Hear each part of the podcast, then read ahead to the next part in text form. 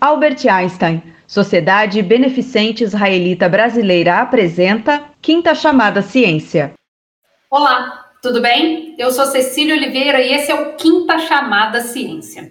Hoje, com a presença do grande Salvador Nogueira, da bióloga e professora associada do Instituto de Biociências da USP, a Merari de Fátima Ramires Ferrari. E está com a gente aqui também o pesquisador em astrobiologia, Douglas Galante. Eu estou curiosa, inclusive, para perguntar para ele que negócio é esse de astrobiologia. E vocês sabem que eu tenho lá uma, uma, certa curiosidade com ETs e tal. Acho que hoje a gente vai ter mais esse assunto por aí. E a gente vai falar também de um assunto que um dia vai interessar todo mundo. Como é que a gente faz para ter uma velhice saudável? No quadro Ciência em um Minuto, uma pesquisa que relaciona natureza e bem-estar. E tem também o transplante de rim de porco para um ser humano e o fenômeno do encolhimento dos bichos. Na área só para membros do My News, o assunto é uma verdade universal, todo, a gente já sabe que é verdade, mas agora um médico canadense diz que é científico. As mulheres são superiores aos homens. Quer saber por quê? Ou achou um absurdo? Se cadastra como membro do canal, que dá tempo de ver a história completa. O programa começa logo depois da vinheta.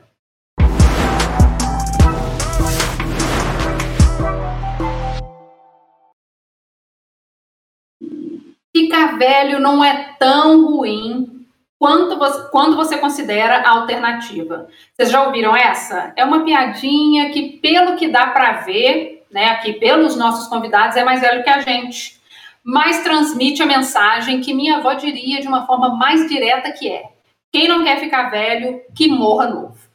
Mas como é que a gente faz para poder viver até a velhice com saúde? Ninguém quer chegar nos 100 anos e tá preso numa cama, ou então fisicamente ok, mas sem lembrar do próprio nome, né? E vamos falar mais sobre isso então. Merari, você faz pesquisa sobre neurodegeneração. As doenças neurodegenerativas, como Parkinson e Alzheimer, são um grande desafio para a ciência da longevidade. Tenta nos dar uma esperança aí. Vai ter jeito da gente se livrar delas? Oi, Cecília. Uma satisfação estar aqui. Olá a todos. É, no, olha, a gente pesquisa para tentar um dia se livrar delas. Claro, a ideia é que a gente conheça as doenças neurodegenerativas para então propor ah, terapias, prevenção, né? Então, é, é, e com a população cada vez mais envelhecendo, o que é bom, né? Na verdade, isso é muito bom envelhecer, é o que a Cecília falou no começo, né? Então, é, você não envelhece, morre antes. E toda essa, essa questão de avanços na medicina proporcionam o envelhecimento. E a gente estuda como esse envelhecimento pode ser é, melhor, é, através do, do, do, conhecimento das doenças neurodegenerativas. Né? Então, a gente tem feito uh, pesquisas sobre. Uh, antes, a gente sabe que antes da doença neurodegenerativa aparecer, muitos problemas celulares nos neurônios, né, que controlam as funções, uh, as principais funções motoras, de memória, eles já começam a apresentar deficiências. E a gente tenta entender quais são essas deficiências para diagnosticar muito antes dos sintomas aparecerem. E aí essa é, essa é a ideia, na verdade, né? Porque uma vez instalada a doença neurodegenerativa, ela, a gente ainda não conhece como reverter essa doença neurodegenerativa. Então, a ideia é prevenir. E a gente tem algumas boas notícias. É, atividade física é um bom, é um bom começo aí para quem quer envelhecer de forma saudável. Atividade intelectual também é ótimo para quem quer manter o sistema nervoso é, é, é, melhor, né? Então, a gente sabe que uh, quanto maior a quantidade de conexões que os neurônios fazem, mais difícil é de ele morrer. Então, a gente tem que aumentar essas conexões dos neurônios, né? E a gente pode aumentar essas conexões fazendo atividade física, lendo, é, é, participando da vida social, né? Então, essas atividades que demandam a, a atitude e, e, e, interação são sempre muito boas para aumentar essas condições e fortalecer os nossos neurônios. É, então, como a gente pode pensar aí, né? Genética é uma coisa assim meio de loteria, basicamente, não tem como mudar. Perari, quando a gente fala de pessoas que chegam bem à velhice, quanto disso se deve, então, ao estilo de vida e quanto, e quanto disso que se deve à genética? Você chegou a mencionar aí né, a questão da, das atividades físicas, atividades intelectuais. Como é que fica essa conta aí? Meio a meio, 30 a 70? É, na, na verdade, a, a, a, esses componentes genéticos, né, claro que influenciam. É, existem mutações que a gente conhece em genes muito bem conhecidos, que faz com que os indivíduos estejam mais é, predispostos às doenças neurodegenerativas, a problemas do envelhecimento. Mas o ambiente influencia muito. A gente tem é, muitas pesquisas que estudam gêmeos, né, que têm a mesma genética, exata, gêmeos é, monozigóticos, gêmeos idênticos, que têm a mesma genética, mas criado em ambientes uh, diferentes, eles, eles podem apresentar um envelhecimento completamente diferente, podem apresentam uh, doenças diferentes, condições de saúde diferentes. Então a gente sabe que o, o, o ambiente. E isso é, é, legal, porque a gente pode controlar o ambiente, né? A gente pode, de alguma forma, modificar a alimentação, é, modificar é, é atividade uh, física, né? Ou hábitos. A gente consegue modificar muito mais facilmente os hábitos do que a genética. Isso é interessante até pontuar, porque se numa determinada uh, família existem já conhecidos, né, fatores de risco genéticos, então, a gente pode contrabalancear com os fatores positivos ambientais. Então, um, acho que essa é a, é a, medicina do futuro, assim, é uma questão muito mais um, de controlar o que a gente consegue, né, a gente ainda não consegue controlar as mutações, fatores, a gente não conhece, né, muitos dos fatores genéticos também, mas a gente consegue controlar o, o ambiente, e, e, essa é a não vou falar o segredo, mas é uma, uma ideia bem é, interessante de se ter para fazer um envelhecimento saudável, para ter um envelhecimento saudável. Salvador, como é que você está planejando os seus próximos anos aí? Você faz alguma coisa no dia a dia para poder chegar lá, ó, fino? Ou você está apostando aí na loteria da herança genética? Não, eu sou jornalista, eu sou um caso perdido já. Eu não, não preciso nem pensar nesse assunto, porque se eu, se eu conseguir envelhecer já é vitória, de qualquer jeito.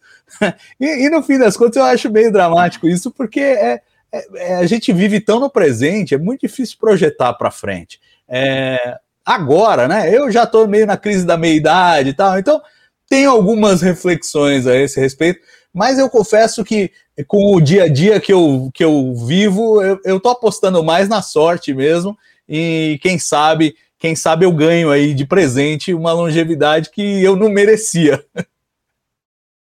Nossa, eu, eu, eu, confesso assim que, né, como disse Merari, eu tô, eu, tô, eu tô tentando fazer minha parte, eu tô fazendo exercício, mas eu faço com uma raiva, pensando assim, caraca, eu não, eu não subo escada como eu subia há 10 anos, sabe? Isso me revolta.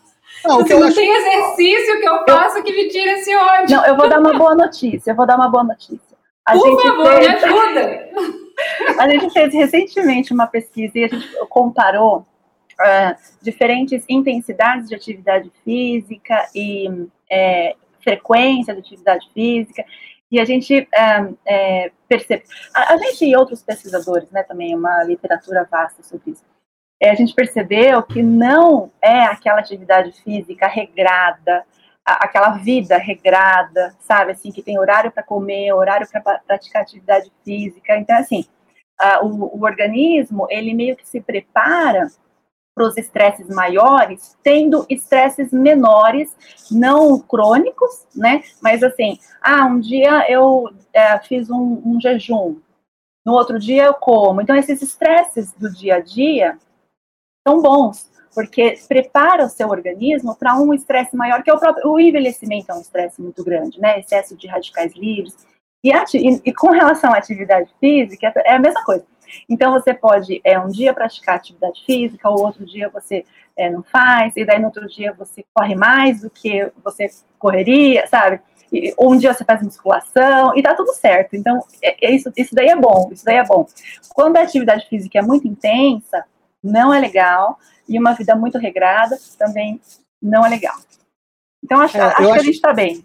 Eu acho que, eh, Merari, você tocou num, num, ponto essencial que eu acho que, assim, muito da vida e de você preservar alguma qualidade de vida é gestão de estresse, né? É você tentar Exato. lidar e reduzir o impacto que o estresse é, causa na sua vida. E acho que uma outra coisa importante, quando a gente fala também de hábitos, é, principalmente essas doenças neurodegenerativas, não é só o hábito físico, né? Muitas vezes é o hábito intelectual, cognitivo, de estar tá lendo, de estar tá fazendo exercícios com o cérebro também. Então, nessa parte eu, eu trabalho bem. Na, da gestão do estresse, mais ou menos. Na parte física, vou muito mal. Mas ali, flexionando os músculos do cérebro, até que eu trabalho um pouquinho, viu? E Douglas, como é que funciona aí na sua área? Você faz essa pesquisa né, em astrobiologia. Essa área também leva esse fator em consideração da velhice, por exemplo, no espaço, se a gente for mesmo colonizar Marte um dia, sonho de Salvador essa parte aí, ó. Vai que, a gente, a gente vai precisar preocupar com isso? É uma pergunta importante. A astrobiologia normalmente se preocupa muito mais com micro-organismos no espaço. Mas muito mais recentemente, nos dias de hoje, a gente está falando também, além da astrobiologia e da busca de vida fora da Terra, vida microbiana fora da Terra, a gente está falando de exploração espacial e exploração espacial humana. E nesses casos, claro, a gente se preocupa com a saúde e o bem-estar dos nossos futuros astronautas e colonizadores de, Marte, da Lua. E no espaço, os fatores de estresse são ainda mais evidentes do que aqui na Terra. Então, muito provavelmente, o envelhecimento também vai se dar num ritmo mais elevado. Isso é uma coisa que já se conhece, né? Os fatores de risco é, e fatores de estresse que existem para astronautas na Estação Espacial Internacional são maiores e a taxa de decaimento do corpo humano no espaço é maior e mais rápida do que aqui na Terra. Então, inclusive, isso é uma das coisas que a gente estava conversando hoje, inclusive, com um colega nosso, Lucas Fonseca, que é engenheiro aeroespacial, a gente está com alguns projetos em conjuntos aí com a indústria farmacêutica, de usar o ambiente espacial para a gente entender melhor os próprios processos de envelhecimento aqui na Terra. Então, usar o ambiente espacial como um grande laboratório e aquilo que a gente desenvolve para manter a saúde mental e física dos, dos nossos astronautas possa ser usada, inclusive, aqui para a Terra, para o nosso dia a dia e para melhorar a nossa saúde. Mas uma coisa que eu acho importante, eu devia perguntar para a Merari, inclusive, né, como todo bom cientista, é o abuso do café. Afinal, café ajuda ou piora o envelhecimento? Não, não diga que piora, por favor. não, eu acho que não tem. não, cada, hora, cada um fala uma coisa sobre isso, né? É. é o, não, acho que. É, não, não tem, acho que não tem relação de café e envelhecimento. No mínimo, o café é um bom momento para papear com os amigos, né?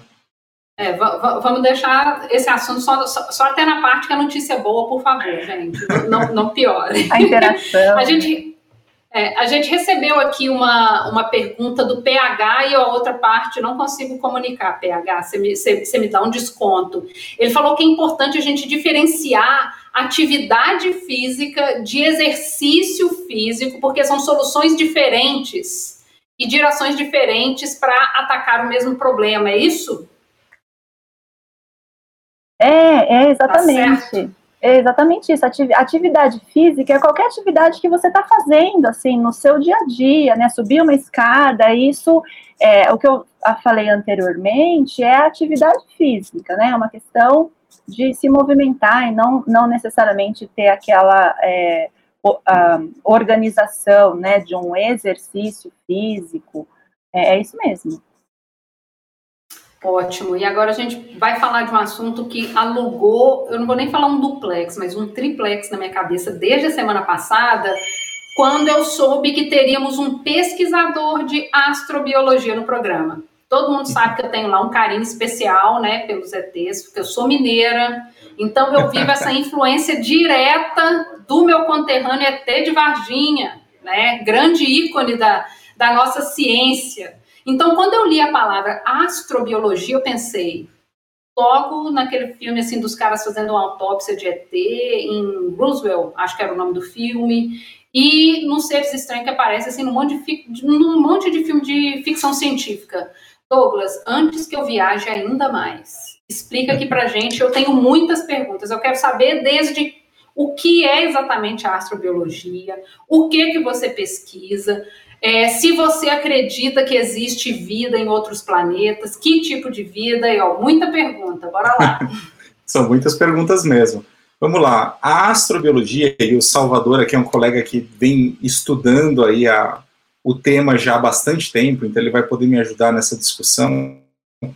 É, ele é um campo de pesquisa multi e interdisciplinar que procura entender o fenômeno da vida no universo, a origem da vida, a distribuição da vida, seja aqui na Terra, seja fora da Terra, ou seja, em quais planetas possivelmente pode haver vida, e o futuro da vida no universo. Como que a vida vai responder a um universo em constante, a um universo e a um planeta em constante mutação. Então ela é muito mais do que simplesmente a procura de vida fora da Terra, mas é, ela se preocupa realmente em entender o fenômeno da vida, inclusive o fenômeno da vida aqui na própria Terra. E ela já existe, ela, ela tem as suas raízes lá nos, nos dias da corrida espacial, nos anos 50, 60, durante a Guerra Fria, quando surgiu uma preocupação com a saúde dos astronautas que iam para o espaço e com a possibilidade deles, deles irem ao espaço e se contaminarem com algum tipo de doença, com algum germe que existisse no espaço e trouxesse essa doença aqui para a Terra. Então, naquela época, foi criado um ramo de pesquisa é, pela NASA conhecido como exobiologia, ou seja, biologia extraterrestre, que procurava entender a possibilidade da existência desses possíveis é, germes extraterrestres. Com o tempo, isso foi mudando e o escopo da astrobiologia foi se expandindo para tentar entender exatamente, como eu falei, a origem, a distribuição e o futuro da vida no universo. Bom, é, já tenho que falar de jogar um banho, dar um banho de água fria, mas até hoje não foi encontrada nenhuma evidência de vida fora da Terra. Nem na Lua, nem em Marte, nem nos asteroides, nem nos planetas mais próximos e nem nos mais distantes que a gente consegue detectar. Mas continuamos procurando. E o que a gente, o que a gente tem feito muito nos últimos tempos é entender como a vida funciona, especialmente a vida microbiana. Porque o que a gente acredita, o que a astrobiologia se propõe a procurar, especialmente, são exemplos de vida microbiana existente em outros planetas. Então, a gente sabe que existem algumas classes de microorganismos conhecidas como extremófilos. Esses organismos têm esse nome extremófilos porque eles são amigos dos ambientes extremos. Eles são capazes de sobreviver nos ambientes mais extremos que existem aqui na Terra, de temperatura, de pressão, de salinidade, de radiação, de falta de água, de falta de nutrientes. Eles existem praticamente em todos os lugares, do fundo dos oceanos, do fundo das rochas, lá no pré-sal, até o alto da atmosfera, no alto das montanhas, ou mesmo na estratosfera. Eles existem em todos os lugares. Eles são modelos interessantíssimos para a gente usar como base para o que poderia existir em Marte ou em outros planetas. Então, o meu grupo mesmo vem estudando vários desses ambientes, é, ambientes terrestres análogos a ambientes extraterrestres. Então, como, por exemplo, o deserto do Atacama, no Chile, a Antártica, é, as regiões hipersalinas que existem aqui no Brasil, as regiões ferríferas de Minas Gerais, lá da sua terra, que são análogos marcianos, e vários outros ambientes, coletando micro-organismos, trazendo para o laboratório estudando como que eles são capazes de lidar com essas condições extremas e depois colocando eles em simulações espaciais ou até mesmo colocando em ambientes espaciais reais, seja por balões estratosféricos ou por sondas, por, por, por pequenos satélites em baixa órbita. Então a gente vem fazendo esse trabalho já há vários anos para entender como que organismos e como a vida como a gente conhece seria capaz de lidar com o ambiente extraterrestre. Então, os nossos modelos de extraterrestres, que, é, que são os modelos que a ciência tem se baseado atualmente, são esses micro-organismos extremófilos. Então, o que a gente acredita é, se existe vida no nosso sistema solar, em Marte, nas luas geladas de Júpiter e de Saturno, ou talvez até em algum asteroide, porventura, eles seriam micro-organismos. São esses os modelos de vida que a gente procura. Mas existe um. Oi, oi, não, Salva, pode não, falar. Pode, pode, falar. Não, eu, eu só ia complementar que eu acho assim, existe, existe uma certa. É, houve essa transição, você mencionou muito bem, entre exobiologia e astrobiologia, e, e, e, o lance todo foi meio que incluir a Terra no jogo também, né? Porque a exobiologia Sim. olhava para fora e aí ficava aquela coisa esquisita. E uma questão clássica da astrobiologia, que eu acho que é muito palpável para todo mundo, é, é a origem da vida, não, não tem uma questão mais clássica, porque se a gente entender como a vida surgiu aqui na Terra, ponto a ponto, fica muito mais fácil de você imaginar em que outros lugares do universo ela pode ou não ter surgido. E ainda é um grande enigma. Você acha que esse é, esse é um dos grandes, uma das grandes frentes da astrobiologia hoje, tentar entender exatamente como a vida surgiu aqui? Bom, é um tema que me interessa propriamente, né? Eu, você, você sabe, eu venho trabalhando nesse tema já há alguns anos e vários colegas também trabalham. A NASA tem toda um, uma área de pesquisa voltada à origem da vida.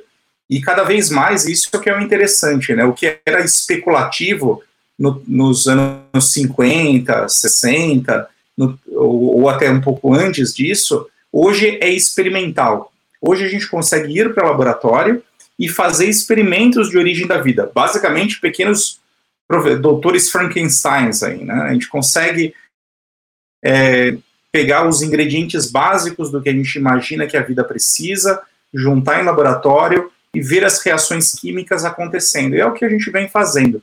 São as duas abordagens que existem para a origem da vida. Uma delas é de baixo para cima, ou seja, pegar os pequenos ingredientes, as pequenas moléculas, os aminoácidos, os açúcares, e ver em que condições eles seriam capazes de se combinar para dar origem a sistemas mais complexos, a macromoléculas e até protocélulas, e o outro é de cima para baixo, estudar a biodiversidade do planeta e, a partir dessa biodiversidade, tentar fazer inferências sobre a raiz da árvore da vida, sobre o tal do Luca, do último ancestral comum que a gente vem procurando e tentando entender há bastante tempo. E essas duas abordagens combinadas da ciência moderna vem trazendo uma informação, uma quantidade de informação gigantesca que tem começado a restringir as regiões e as condições onde a origem da vida parece ter tido seu início aqui na Terra, que parecem ser nas fontes hidrotermais submarinas. Então, esse é um tema super interessante, que vale, acho que, uma discussão inteira sobre ele, mas parece que a vida aqui no nosso planeta surgiu no entorno desses vulcões submarinos que existem nos nossos oceanos, como, por exemplo, na região do Triângulo das Bermudas, lá no Oceano Atlântico, no, perto da, da Mid-Ocean Ridge perto do meio do Oceano Atlântico. Existem exudações do fundo oceânico que criam as condições para essas combinações interessantes e importantes para a vida. E esse entendimento, por exemplo, é, serve de base para a gente possivelmente entender a, a, origem da vida, como você falou, em outros lugares do sistema solar e até mesmo fora. Vale a pena procurar por regiões que tenham essas condições geotermais que talvez sejam condições propícias para a origem da vida. Isso acontece, por exemplo, na Lua Europa, que é uma lua de Júpiter aqui no sistema solar. Exato. A minha lua favorita é a Europa, não é a nossa, é a Europa. A Europa é muito legal. Agora, eu queria te fazer uma pergunta muito pessoal, Douglas, porque assim, é, a gente sabe que é um, é um ramo é, que durante muito tempo era meio que um tabu que a galera tinha meio é, dentro da academia e fora da academia fala não você vai mexer com isso mas é, é, é, é meio essa tipo não mas, mas cadê o ET para você estudar? E, é, você sofreu na sua carreira a hora que você decidiu não eu vou seguir esse caminho de astrobiologia você sofreu algum tipo de preconceito algum tipo de crítica? Alguém te falando ó oh, vai por esse caminho aí vai ser ruim ou o pessoal que não levava muito a sério? Como é que foi isso Olha, foi um início de carreira um pouco isolado, isso eu tenho que dizer. Eu era o único do instituto que fazia alguma coisa parecida. O meu orientador era o único que tinha coragem de orientar em algo parecido. Então, eu era um dos poucos que falava sobre o assunto. Então, mas eu, felizmente, eu tive um acolhimento bom. Então, a comunidade, eu fiz meu doutorado na astronomia da USP. É, eu tive um acolhimento bom pela comunidade. Houve um interesse inclusive na, na abrindo, tendo espaço aberto na Sociedade Astronômica Brasileira para fazer apresentações, apresentar seminários, mostrar minha pesquisa como estava sendo feita. E na época do meu doutorado, a gente organizou aqui no Brasil o primeiro workshop de astrobiologia. E depois teve um segundo, e, depois foi fundada a Sociedade de Astrobiologia. Então eu acho que eu peguei um timing bom aqui no Brasil, em que estava começando a haver interesse sobre o tema. Apesar da minha tese ser uma das primeiras que abertamente falou sobre astrobiologia no país, existia um interesse latente. Então, o que eu vi é que tinha um momentum, e eu surfei nessa crista da onda aí, para estar onde eu estou, para estar bem posicionado, enfim. E hoje, é, felizmente, eu tenho recebido financiamento das agências de fomento, CNPq, FAPESP. Então, eu acredito que, felizmente, eu tive um bom acolhimento. Mas, de fato, por bastante tempo, eu estive sozinho nesse mundo. E só hoje em dia é que a gente está tendo uma segunda e uma terceira geração de pessoas formadas em astrobiologia. Inclusive, Salvador, eu não sei se você, você deve lembrar da, da, da primeira escola de astrobiologia que a gente organizou, né? Foi em 2011, está fazendo 10 anos. Então, a gente completa uma década ano que vem da primeira escola de astrobiologia no país. Então, o tempo passa e a gente está se consolidando. E está chegando a hora então, realmente da gente... a, a Cecília, só mais uma. É, e, e tá chegando a hora, porque assim, a gente tá vendo o Perseverance em Marte, é a primeira missão desde as Vikings lá nos anos 70, que fala: não, realmente estamos procurando evidências de vida em Marte. Não estamos procurando a água, não estamos procurando habitabilidade, não estamos procurando química orgânica, estamos procurando realmente vida. E ao mesmo tempo estamos prestes a ver também o lançamento do telescópio espacial James Webb, que tem uma ansiedade muito grande na comunidade astrobiológica pela possibilidade de estudar a composição atmosférica de planetas fora do sistema solar. A minha pergunta para você, eu sei que é de Bidu mas eu quero ouvir o teu feeling, como é que você está sentindo esse momento? Está chegando perto do momento em que a gente vai encontrar alguma evidência de vida extraterrestre? Você já mencionou que não temos nenhuma. Estamos com as melhores chances agora nos próximos anos? Olha, o que a gente tem hoje em dia com a Perseverance, com o James Webb, com outros telescópios e outras sondas que estão sendo enviadas, são com certeza os melhores equipamentos possíveis de busca de vida fora da Terra como você falou, eles estão sendo desenhados explicitamente para procurar por sinais de, de, vida.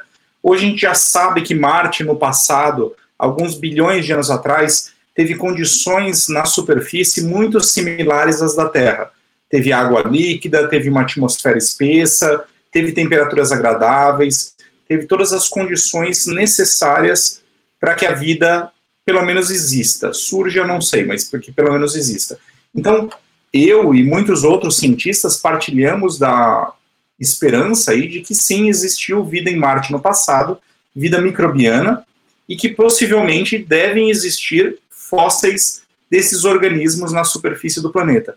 E hoje, com a Perseverance, e mais do que com a Perseverance, com a possibilidade de trazer amostras de Marte de volta para a Terra, a gente tem todas as, a gente tem uma chance muito grande de finalmente conseguir identificar vida ali no planeta vermelho, se é que existiu.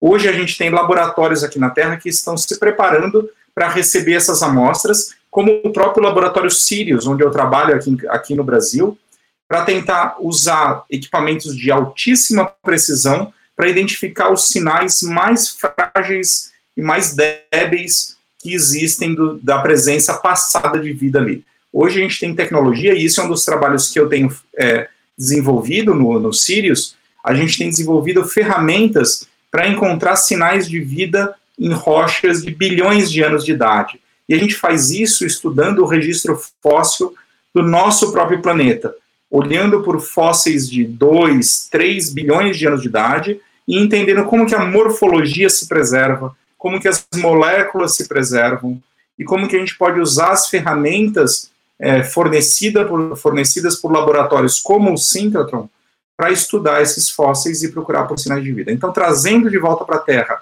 as amostras de Marte, como deve acontecer nos próximos anos, a gente vai ter tudo isso à nossa disposição. Então, eu acredito que as chances são muito grandes de finalmente a gente responder a pergunta se estamos ou estivemos sozinhos sempre no universo. Talvez os nossos companheiros extraterrestres num primeiro momento, sejam micro-organismos. Mas mesmo assim, isso me faria já extremamente feliz. Porque estudar um tipo de vida diferente do terrestre. Ixi, acho que caiu de novo a conexão. Não, Não, ouvindo. não, estamos aqui. Não caiu? Tá tudo Ok. ok. Não, Ok. tá tranquilo. É, e estuda- uma coisa que a gente.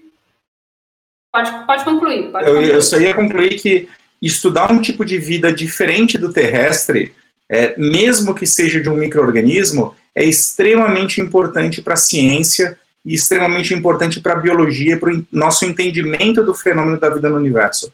Porque a gente poderia realmente entender como que a vida, o que é a vida, num ponto de vista mais basal. Será que a vida precisa de uma célula, precisa de DNA e RNA, precisa de um sistema metabólico? Como que existe aqui na Terra, como funciona com as nossas células e com todos os organismos do nosso planeta, ou será que ela poderia existir de uma forma diferente? Então isso ampliaria o nosso entendimento de vida e seria uma revolução científica e também uma revolução, eu acredito que cultural e social, porque teria que ampliar o nosso, a nossa visão ainda geocêntrica e antropocêntrica de mundo para a gente entender o fenômeno da vida de uma forma mais ampla e mais complexa. E quem acompanha aqui o programa sabe que a gente fala muito sobre preservação do meio ambiente, sempre pensando aí nas mudanças climáticas, na elevação do nível dos oceanos, dos derretimentos nas calotas polares, a gente está sempre de olho nisso aí. Mas tem uma outra, uma outra razão, inclusive mais poética e próxima da gente, para a gente pensar sobre a preservação. O negócio é que olhar para a natureza faz bem. Quem nunca, que- quem nunca se sentiu assim tranquilo, mais feliz, mais em paz de olhar um passarinho, uma flor, estar sentado debaixo de uma árvore? Pois é, a pesquisadora-chefe do Hospital Israelita Albert Einstein, a doutora Elizabeth Leão, ela estuda o efeito da natureza sobre o bem-estar. É uma pesquisa pioneira e com resultados promissores, inclusive para pacientes de quimioterapia. E ela conta isso um pouco melhor no quadro Ciência em um Minuto. Sou doutora Elisete Leão, sou pesquisadora sênior do Instituto Israelita de Ensino e Pesquisa Albert Einstein, e a minha linha de pesquisa relaciona a natureza à saúde humana. O nosso grupo de pesquisa é um grupo interdisciplinar e ele trata de vários estudos buscando intervenções baseadas na natureza para a promoção do bem-estar, assim como estudar a conexão com a natureza e a sua relação também com a saúde e bem-estar e o engajamento para a conservação da biodiversidade.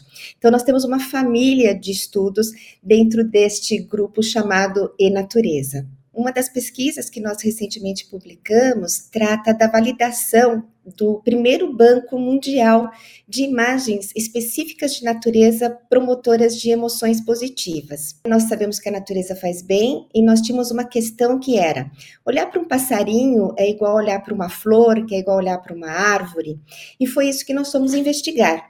Então, nós juntamos um banco de imagens que foi validado por fotógrafos independentes por uma questão da qualidade da imagem fotográfica, porque a apreciação estética também é um fator importante, e aí nós levamos isso para a população. Nós tivemos mais de 27 mil avaliações e as pessoas avaliavam essas imagens, quanto elas ficavam tristes ou alegres ao olhar para aquela imagem, e também o quanto que elas ficavam relaxadas ou em estado de alerta. E além disso, nós perguntávamos para a pessoa, em uma única palavra, você diga que sentimento essa imagem desperta para você. E dessa forma, nós conseguimos categorizar essas imagens como promotoras de bem-estar, então elas são imagens que trazem emoções positivas, e também conseguimos ver que tipo de experiência essa imagem da natureza traz. E nós utilizamos isso com pacientes em quimioterapia. Né, durante a sessão de quimioterapia. E o que, que nós observamos? Que nós tivemos uma redução de estados de ânimos negativos dessas pessoas enquanto estavam recebendo o tratamento, mas além disso, nós melhoramos sintomas que essas pessoas normalmente têm durante a quimioterapia, como fadiga, dor, a tristeza também, e a gente conseguiu então demonstrar que simplesmente você olhar para imagens promotoras de emoções positivas pode ajudar inclusive em tratamentos de pacientes hospitalizados. eu acho que é importante que é o primeiro banco do mundo, então assim, é uma contribuição brasileira, né, para isso, de trazer, porque a gente tem poucos bancos de imagens mundiais voltados para pesquisa e eles são fechados para cientistas. E o nosso banco, além dele ser o primeiro com imagens específicas de natureza promotoras de bem-estar, ele tem a proposta de ser aberto, né, não só para cientistas, mas para o uso clínico. Então a gente quer deixar esse banco à disposição para que as pessoas possam utilizar em situações clínicas, como essa de quimioterapia, ou então criar outros projetos de pesquisa, né, para a gente estudar essa efetividade. Só uma correçãozinha aqui, gente. Vocês viram no vídeo, né, que o nome da pesquisadora-chefe é Elisete Leão. Eu falei errado, mas como vocês viram lá no vídeo, é Elisete. Agora, bora lá. E na natureza, ela pode, pode nos ajudar de outras formas também, como a própria doutora Elisete disse. Recentemente, cirurgiões americanos conseguiram transplantar um rim de porco para um ser humano. E essa cirurgia ela só foi possível porque o porco foi geneticamente modificado para que o corpo da pessoa não rejeitasse o rim transplantado. A história parece coisa de cientista maluco de filme B. Transplanta o rim do porco para um ser humano, depois pega a cabeça de um, põe no corpo de um cachorro. Assim, várias coisas né, passam na minha cabeça quando eu leio uma, uma, uma situação dessa. Merari, por favor, me diga que não viajei demais. Traduz para a gente essa situação toda para a gente entender. Essas pesquisas, elas são muito importantes, né? A gente sabe que existem filas de transplantes é, de, de, pessoas, né, esperando um transplante de diferentes órgãos. E quando, ah, então, e, e uma dessas pesquisas, né, que a, a gente acabou de é, comentar aqui, é a transformação genética de um animal para que então seja possível transplantar um órgão é, desse animal para um humano é, sem haver a rejeição, né? Na verdade, essas modificações genéticas são é, de genes específicos de rejeição de, de órgãos. Uh, aqui no Brasil, a gente também está fazendo, na USP, né, o grupo da professora Maiana Zatz, ela está fazendo uh, também trabalha, uh, trabalhos de, dessa forma, né, de modificar geneticamente eh, porcos, não para rins, mas para outros órgãos, então, acho que enquanto a gente ainda tem filas de pessoas aguardando transplante de outras pessoas, essa é uma, uh, uma, uma, vantagem, é uma tecnologia bem importante que salva vidas. E aparentemente a gente está tendo sucesso né, com essas modificações dos animais e, e possibilitando esses transplantes é, de órgãos. Ainda não é uma terapia é, que é usada, ainda está em fases de estudo, acho que a gente precisa estudar um pouco mais ainda sobre os efeitos, a gente não tem notícia de transplante entre vivos, né, tem uma pessoa é, que precisa do órgão, mas essas pesquisas estão avançando muito rapidamente. Eu acho que em pouco tempo a gente pode ter uh, essa, esse, esse, esse transplante efetivado. E é importante dizer, então, que o, o, porco, o animal, né, ele é geneticamente modificado para diminuir o risco de uh, rejeição. Eu falei agora em mudanças climáticas, né? Além dos efeitos que a gente já conhece, o aquecimento, o aquecimento global está fazendo aí os bichos encolherem. É isso mesmo, você não ouviu errado. Nas últimas décadas, cientistas perceberam que várias espécies de mamíferos, peixes, répteis, aves e até insetos estavam ficando menores. No Brasil, cientistas já constataram esse fenômeno acontecendo com as aves da Amazônia. E isso acontece porque um animal maior retém mais calor do que um menor. Por isso, os bichos é, de climas frios costumam ser maiores do que os seus parentes em climas mais quentes. É a chamada lei de Bergman, por causa do biólogo alemão Karl Bergman, que descobriu essa relação ainda no século XIX. Douglas, a humanidade está acelerando a pesquisa astrobiológica, porque daqui a pouco, assim, a gente não vai ter saída, a gente vai ter que passear para outros lugares aí. É, É verdade. Alguns, alguns pesquisadores e alguns magnatas aí, como o próprio Elon Musk, vem dizendo que é, a gente precisa se tornar uma espécie multiplanetária para garantir a sobrevivência da espécie humana.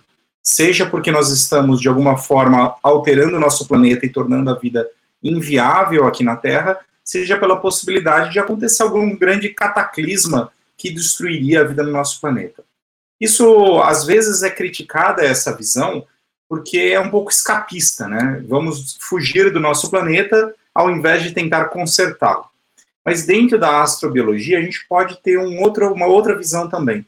Existe uma área de pesquisa conhecida como geoengenharia, que tenta fazer uma coisa chamada terraformação, que seria alterar um planeta, como, por exemplo, pegar Marte, que hoje é inóspito, e tentar alterar as condições desse planeta para que ele se torne novamente habitável. Então, para que a, a, atmosfera ressurja, que ele tenha água, enfim, que ele possa ser habitável novamente. E com isso a gente poderia habitar outros lugares. Claro que isso é um processo que pode demorar centenas, talvez até milhares ou centenas de milhares de anos para acontecer, mas é uma coisa que é possível da gente imaginar. Hoje está no ramo da ficção científica, mas no futuro eu acredito que isso vai ser muito mais próximo da realidade. O que é interessante da pesquisa na geoengenharia e na terraformação? O, me, mesmo ferramental que a gente pode imaginar para alterar um planeta como Marte e torná-lo habitável pode ser usado para fazer engenharia reversa no que a gente vem fazendo no planeta e também transformar a Terra novamente em habitável e controlar problemas como o aquecimento global. Então, no final, a gente pode é, fugir do diálogo escapista e entender que a gente tem, usando essas ferramentas de tornar outros mundos habitáveis, a gente pode melhorar a nossa qualidade de vida aqui na Terra, hoje, e reverter um pouco dos danos que a humanidade vem fazendo nos últimos tempos. Pois é, e aí com. Pode, pode falar. Pode Não, falar. eu só queria complementar o que o Douglas falou, que às vezes algumas. Uh, uh, ideias imediatistas, né? Então, na verdade, o que acontece hoje no planeta, aquecimento global, o impacto humano, depois ele vai se refletir evolutivamente, né? Daqui a muitos anos para frente, a gente precisa pensar é, para frente, precisa pensar no futuro que a gente está fazendo hoje. Né? Então, essas mudanças climáticas vão impactar de alguma forma, selecionar né, os animais, as plantas, a, agir biologicamente e, e, e, impactar lá no futuro para os nossos filhos, netos e a humanidade se existir, né, daqui não sei quanto tempo. Então a gente precisa é, imaginar é, longe, não, não, não agora. Dizer, agora impacta muito, né? A, a gente está vendo a economia, toda essa questão ecológica está associada com economia. E isso está muito claro, né? E, mas futuramente também em evolução é, de, de, animais e plantas, espécies. É, não à toa estamos na sexta extinção, né? Na sexta grande extinção. Essa é nossa. Teve a última dos dinossauros, que foi o asteroide, essa é nossa. É, vamos ver para onde é que a gente vai daqui a pouco. Mas por enquanto a gente realmente fica por aqui, menos para os membros do My News que vão poder acompanhar no conteúdo extra o nosso debate sobre a superioridade genética das mulheres sobre os homens. Bom, então não vai ser um debate, né? Porque eu duvido que os meninos discordem. Merari, Douglas, Salvador, muito obrigada pelo papo até aqui. Quem é membro, a gente se vê daqui a pouquinho. Quem não é, até semana que vem. Tchau.